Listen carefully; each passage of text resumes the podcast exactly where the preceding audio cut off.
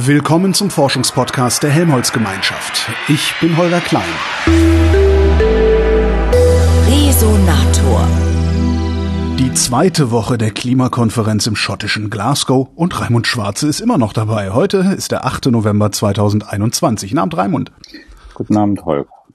So, zweite Woche Halbzeitbilanz oder wie ihr da sagt in Glasgow, informal Stocktake der Leitung äh, dieser Veranstaltung. Wie ist die Halbzeitbilanz? Die Halbzeitbilanz aus Sicht der Verhandlungsführung, also das ist hauptsächlich Alok Sharma, der Präsident dieser Veranstaltung, fällt sehr positiv aus. Äh, man hat guten Fortschritt gemacht. Es ist zwar zeitlich sehr eng, wie viele berichten, aber er ist der Meinung, es geht sogar noch schneller. Und zwar kündigte er an im Abschluss, dass äh, heute Abend schon die ganze Arbeit an den Texten abgeschlossen werden kann und dass man morgen Abend schon einen Vorschlag für alle äh, Elemente der Glasgower Erklärung, wie sie heißen wird, dann schon zusammen hat, um sie in die 5 UN, also sportlich. Das klingt recht früh. Ich hätte erwartet, dass das vielleicht erst am Freitag fertig geworden wäre oder sogar erst zum übers Wochenende irgendwie. Ja, das ist tatsächlich ganz ungewöhnlich schnell, so wie der gesamte Gipfel ja viele ungewöhnliche Elemente hatte mit diesem Auftakt zum Beispiel der Staatsoberhäupter losgelöst war ja schon eine Innovation und jetzt dieser beschleunigte äh, Abschluss der Dokumentenarbeit ist sicher auch äh, etwas, was hier neu ist. Wir werden sehen, ob es geht. Die Verhandler und auch die, vor allem die Gruppen der Länder, die dort vertreten waren heute Morgen, haben sich da eher noch bedeckt gehalten, ob das möglich ist. Das heißt, die Laune der Leitung ist besser als die Laune der Teilnehmer. Wie ist denn die Stimmung insgesamt? Die, die Stimmung in dieser Innensicht der hier, also in dem äh, Konferenzräumen Beteiligten ist eher positiv, überwiegend eben immer noch mit dem Vorbehalt, ja, wenn, wenn das mal alles wahr wird, also eher so ein verwunderter äh, Verwunderungsfeier. Also man wundert sich, dass sowas möglich war und fragt sich, äh, passiert das echt? Kneif mich mal. Wo ich auch denken würde, kneif mich mal, ist, wenn ich auf einmal irgendwo wäre, wo Barack Obama spricht und heute hat er gesprochen. Bringt das eigentlich was, dass so ein ehemaliger US-Präsident auf so einer Veranstaltung spricht oder ist das einfach nur ein Spektakel, weil der Mann selbst ein Spektakel ist? Das ist auch eine der außergewöhnlichen Elemente dieses Gipfels, sicher geschuldet der diplomatischen Initiative der Amerikaner insgesamt, die aus den vier dunklen Jahren jetzt wie ein Phönix aufsteigen und gesehen werden wollen. Die Ansprache war aus meiner Sicht auch sehr stark bezogen auf die Entwicklung in den USA, aber es ist nur Obama, weil äh, er hat natürlich einen sehr guten Instinkt für die eigentliche Frage, die hier wie der weiße Elefant im Raum steht, nämlich wie kann man die Feier im Inneren mit der Bewertung äh, der Bewegung äh, außerhalb des Konferenzzentrums in Übereinstimmung bringen und hat sich daher ganz gezielt an die Jugend ge gewandt und trifft ja auch morgen Luisa Neubauer, die er nicht nur in der Ansprache erwähnt hat, sondern eben auch tatsächlich in einem informellen Treffen mit Greta Thunberg und äh, einigen Vertretern von Fridays of the Future. Schon wieder die Jugend. Das scheint sich irgendwie wie so ein roter Faden durch diese Konferenz zu ziehen. War das zu erwarten vorher? Na, Im Nachhinein ist man immer klüger, aber ich würde mal sagen, das äh, waren, habe ich nicht erwartet, wie stark das ist. Also es war erkennbar daran, dass äh, schon klar war, dass äh, Greta Thunberg nicht reden wird. Ich hatte das mal vereinfacht so verbucht, man wollte das internationalisieren. Es sollte ja der inklusiveste Gipfel aller Zeiten werden, laut Alok Sharma. Ähm, das hatte ich äh, zu leicht äh, genommen, habe aber nicht gesehen, dass da tatsächlich außerhalb die Bewegung eine ziemlich kritische Haltung gegenüber dem Gesamtprozess einnimmt Blabla ist sozusagen die, unter, die unterm Strich Wertung. Da hat die Konferenzführung wohl früher Signale gehabt und das auch äh, in der Hinsicht richtig gewertet. Und ich kann nur sagen, es zieht sich durch die ganze Konferenz, dass die Konferenzführung, um diesen, diesen Antagonismus zu überwinden, Signale sendet. Eins davon ist die Ansprache von Obama, andere sind das äh, heute bei dem Informal Stock Take, von dem ich gerade berichtet habe und ihr jetzt wisst, was es ist, dass äh, es dabei äh, als allererste wurden unter den NGOs, äh, da werden ja immer die Gruppen der NGOs äh, bekannt äh, aufgerufen, äh, die Jungos, das ist eine Gruppe der Youth NGOs, aufgerufen wurde mit äh, verlängerter Redezeit gegenüber allen anderen also etwa den Business äh, NGOs, den Bingos, die hatten dann eben nur die halbe Redezeit. Insofern muss man sagen, also in kleinen Signalen und auch in großen Reden geht es darum, diese Brücke zu schlagen und die Führung hat sie antizipiert, die Problematik. Ich selber war mir nicht darüber klar, als ich hier angereist bin. Und jetzt versuchen diese Institutionen die Bewegung aufzusaugen ähm, dazu sind Angebote gemacht. Diese Angebote sind, äh, ja, ich finde sie sehr niederschwellig. Also ne, auch eine noch so äh, begeisternde Rede wie die von Obama heute Nachmittag an die Jugend räumt doch die Alten weg, wenn sie euch im Wege stehen. So etwas verkürzt wird es nicht richten, weil natürlich diese Gruppe sagt, wir wollen da auch Substanz und nicht nur große Worte und Gesten wie verlängerte Redezeiten. Dazu muss ich, glaube ich, die UN wirklich umkrempeln. Also die, die Behandlung der Jugend, so wie sie jetzt ist, wird vermutlich in Zukunft nicht mehr in gleicher Weise so sein. Am Wochenende habe ich bei dir auf Twitter einen unfassbar langen Thread gelesen und darin stand unter anderem, die Hausaufgabe der COP26 besteht darin, eine Lösung für das seit vier Jahren verschleppte Problem des internationalen Emissionshandels zu lösen. Denn daran hängt der in vielfältiger Weise der Abschluss des gesamten Regelwerks zur Umsetzung des Pariser Übereinkommens. Ich fürchte, das musst du mir mal im Detail erklären. Was ist das verschleppte Problem des internationalen Emissionshandels?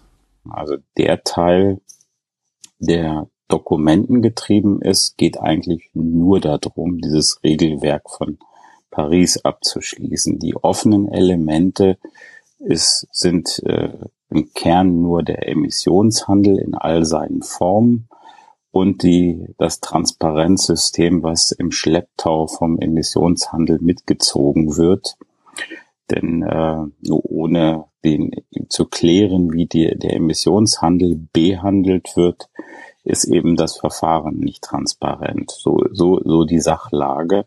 So die Sachlage allerdings schon eigentlich in, im Kern seit Bonn Fiji. Also wir hatten mal eine COP in Bonn in Vertretung einer eigentlich in Fiji stattzufinden habenden Veranstaltung. Das ist vier Jahre her. So ist es dann, äh, da ist nichts geschafft worden. In Katowice ist nichts geschafft worden. In Madrid ist nichts geschafft worden. So dass es eben ein vertracktes und verschlepptes Problem ist. Worum geht's?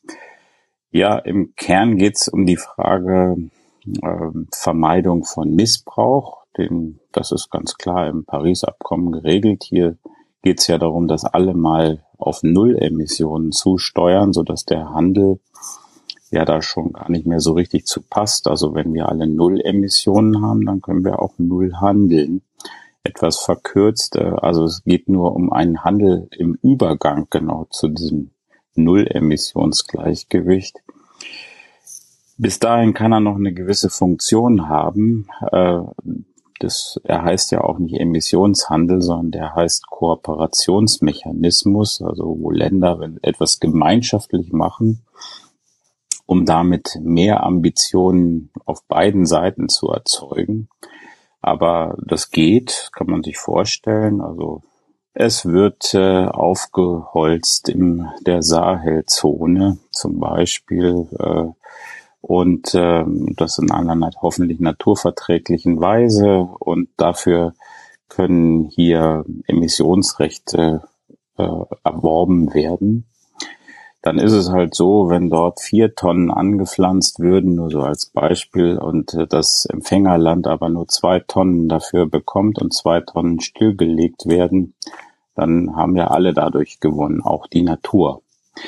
Äh, so ähnlich funktioniert der Mechanismus, äh, der ja eigentlich dem Kyoto-Protokoll entlehnt ist, aber im Paris-Abkommen, wo es nur darum geht, immer die Ambitionen zu erhöhen, die die Länder freiwillig erklären. Da, da soll das ein Instrument sein, um Schmiermittel gewissermaßen, um diese Ambitionserhöhung zu bekommen. Alles klingt wunderschön, nur äh, da gibt es ein paar Probleme. Äh, das, die Probleme sind im Wesentlichen so, dass äh, die gegenwärtigen nationalen Beiträge, an denen man ja die Ambitionen misst, die haben Lücken ganz viele Lücken. Die sind auch äh, gar nicht vergleichlich ohne. Äh, insofern ist Transparenz hängt da immer im Schlepptau drin. Die einen berichten über ihre gesamten Gesamtwirtschaft mit allen Sektoren und äh, in absoluten Emissionsmaßen irgendwie Tonnen CO2-Äquivalente für sämtliche Fakt äh, Sektoren, Landwirtschaft, Energie etc. Äh, das nennt man dann Economy-Wide Absolute Emissions äh, Targets. Das ist das sozusagen der Goldstandard und andere, die machen das nur für ausgewählte Sektoren oder haben nur relative Ziele. Da steht dann drin pro erzeugter Wertschöpfungseinheit so viel Tonnen. Also Intensitätsmaße und das ist ein ziemliches Durcheinander. Manches kann man umrechnen, manches ist schwierig, besonders wenn es darum geht, dass da einzelne Sektoren ausgenommen werden, dann sind das eben die Schlupflöcher, wo Missbrauch passieren kann. Warum wurde das so verschleppt? Also ich kann verstehen, dass das im Sinne eines Nationalstaats ist. Also beispielsweise die Bundesrepublik sagt, wir, wir äh, blasen so viel CO2 in die Atmosphäre. Ähm, wenn wir tatsächlich jetzt die Bremse treten, dann wird's teuer oder es wird unbequem und sei es nur das Konfliktpotenzial der Lobbyisten. Ähm, warum kriegt die internationale Gemeinschaft es nicht hin?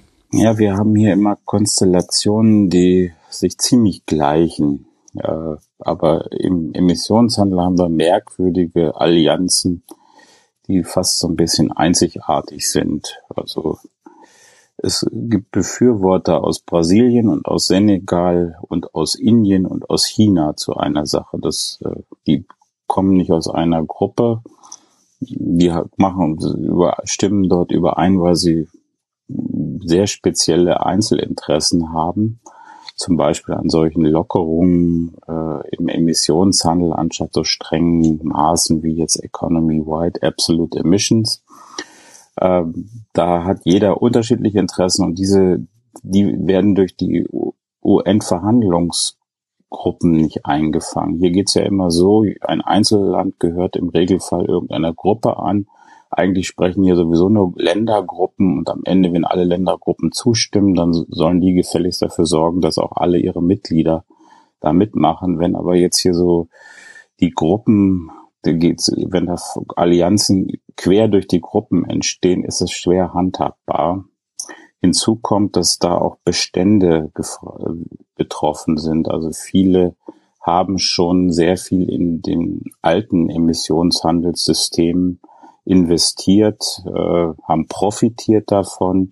Manche Entwicklungsländer fühlen sich da auch sogar sehr wohl mit dem äh, Emissionshandel.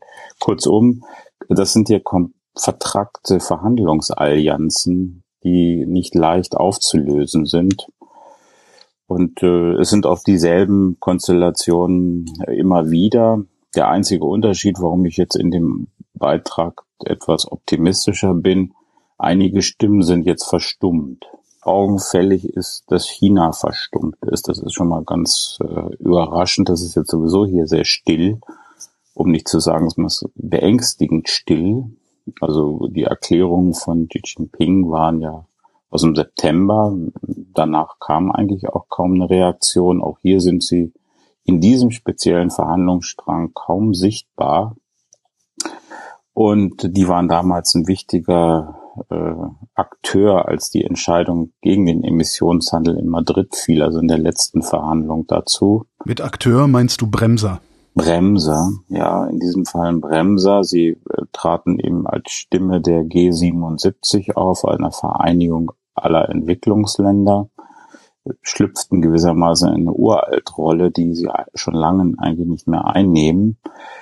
Äh, aber das, sie sind dieses Mal nicht vertreten. Brasilien natürlich ist wieder mit 300 Delegierten, sind die ja sowieso überall mächtig vertreten. Das ist ja die stärkste Fraktion hier äh, die äh, natürlich auch einer der Hauptbremser waren. Aber umgekehrt, äh, ich sagte, Indien fällt kaum noch auf und die Einzelstimmen, die ich jetzt gar nicht im Einzelnen aufzählen will, sind äh, leiser und ich hab's, äh, habe den Eindruck, es passiert etwas, wo, ich ein bisschen von vom Gang berichten kann. Ich sprach ja letztes Mal schon von auch immer wieder äh, Ganggerüchten. Der Flurfunk, ja. Der Flurfunk hat auch wieder hier ähm, mir eine Erklärung geliefert, also zum Beispiel zu Mexiko, die damals auch noch Bremser waren, sitze ich doch da und lade nur mein iPhone auf äh, und höre halt so nebenbei, wie Verhandlungen zu äh, äh Windfarmen in Mexiko mit äh, gerade am Nebentisch passieren und welcher, sagen wir, mit welcher Vehemenz da zum Ausdruck gebracht wird. Also es muss jetzt mal ein Ende haben. Wir kämpfen hier jetzt vier Jahre um Sachen, die eigentlich aus der Vergangenheit sind. Wenn wir jetzt nicht zu einer Lösung kommen, dann wird es hier keine neuen Projekte mehr geben können. Und die neuen sind ja viel lukrativer, als an irgendwelchen Gutschriften aus der Vergangenheit festzuhalten, von denen man weiß, dass sie sowieso nur terminiert sein können. Äh, insofern, da ist, glaube ich, ein enormer wirtschaftlicher Druck auch auf einige Länder entstanden, die bisher Bremser waren. Aber reicht das, um China dazu zu bringen, ein entsprechendes Verhalten dann tatsächlich auch an den Tag zu legen oder ein entsprechendes Abkommen zu unterzeichnen? Naja, ist die Frage, äh, was ist überhaupt die, der Grund, warum das so still gerade um China geworden ist.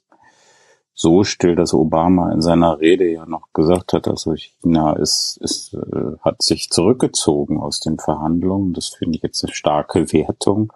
Es war ja auch etwas äh, ungewöhnlich, dass in der Rede so ein Vorwurf gewissermaßen formuliert wird.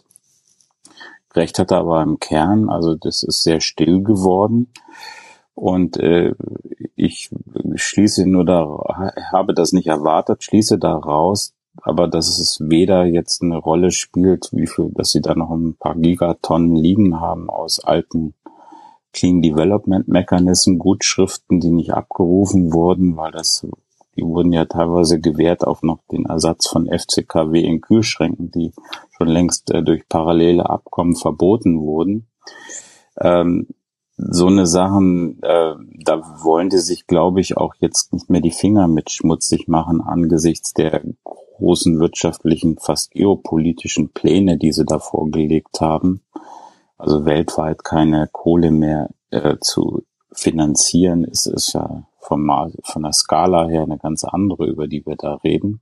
Und insofern glaube ich, dass das Interesse an diesem New Deal, der jetzt global geworden ist nach den Beschlüssen der G20, so groß ist, dass die wirtschaftlichen Vorteile aus der, ich sag mal, Nutzung von solchen alten, schon etwas angestaubten Beständen einfach nicht wirklich mehr zählt. Also hier geht es viel auch um politische Ökonomie.